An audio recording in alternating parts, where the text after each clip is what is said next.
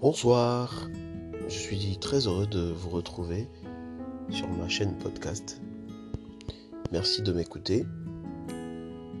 Et euh, je crois que c'est bien parce que vous m'écoutez que j'ai de la force pour de temps en temps partager mes pensées et certains écrits avec vous. J'espère que vous allez bien, que vos projets avancent bien.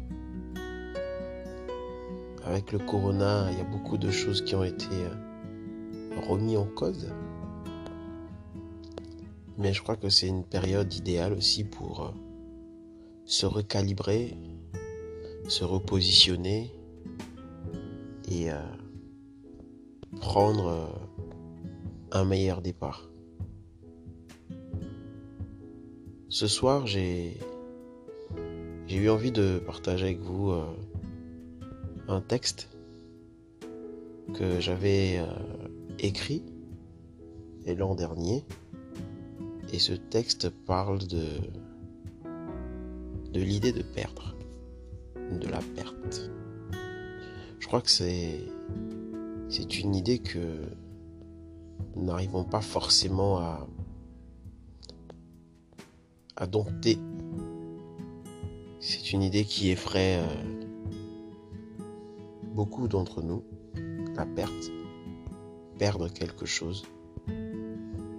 Mais en même temps, c'est quelque chose qui est incontournable parce que quand on vit, on est forcément amené à perdre. En premier, sa vie. Et puis, ben, tout au long du chemin que la vie nous propose, on va perdre. On va perdre des amis, on va perdre euh, euh, des parents, on, on va perdre en fait. Et donc je crois que étant incontournable, il faudrait nécessairement que notre rapport à la perte soit revu en fait. Et c'est là tout l'essence de du propos ou de mon propos qui va suivre. Voilà. Donc du coup, je vais je vais vous lire un texte que j'ai écrit et euh, et puis après vous me direz euh, ce que vous en pensez et euh, j'espère que il vous challengera. Je n'aime pas perdre et personne n'aime perdre. Et si vous connaissez des gens qui aiment perdre, je veux bien faire leur connaissance. En ce qui me concerne, plus je vieillis et plus je suis à l'aise avec l'idée de perdre. Pourquoi perdre serait quelque chose de négatif? Qu'est-ce qu'on perd en réalité, puisque dénudés nous arrivons sur Terre?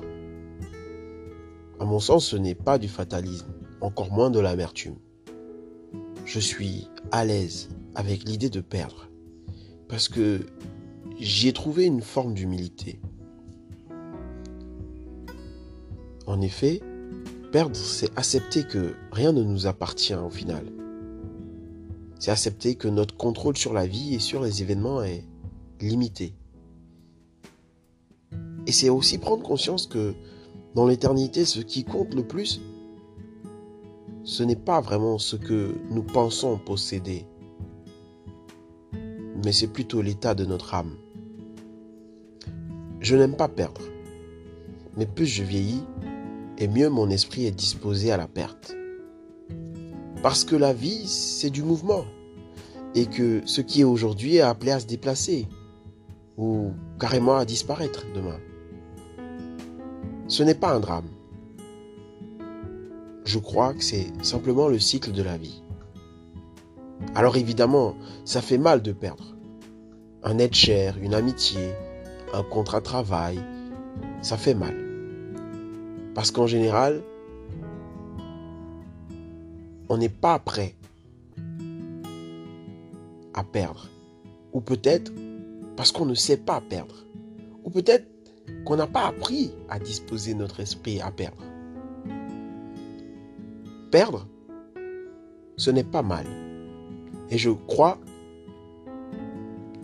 qu'on peut apprendre à perdre en commençant à renouveler notre pensée par rapport à la perte. En se disant, perdre, ce n'est pas mal. Perdre, ce n'est pas triste. Perdre, c'est changer. C'est se transformer. C'est grandir, tout simplement. Et à ce jour, c'est ainsi que je conçois les choses. Étant donné que je n'ai pas la science infuse, je me soumets à vos commentaires et j'ai hâte de savoir ce que vous pensez de tout ça. Je vous souhaite un excellent week-end et prenez soin de vous. À la prochaine.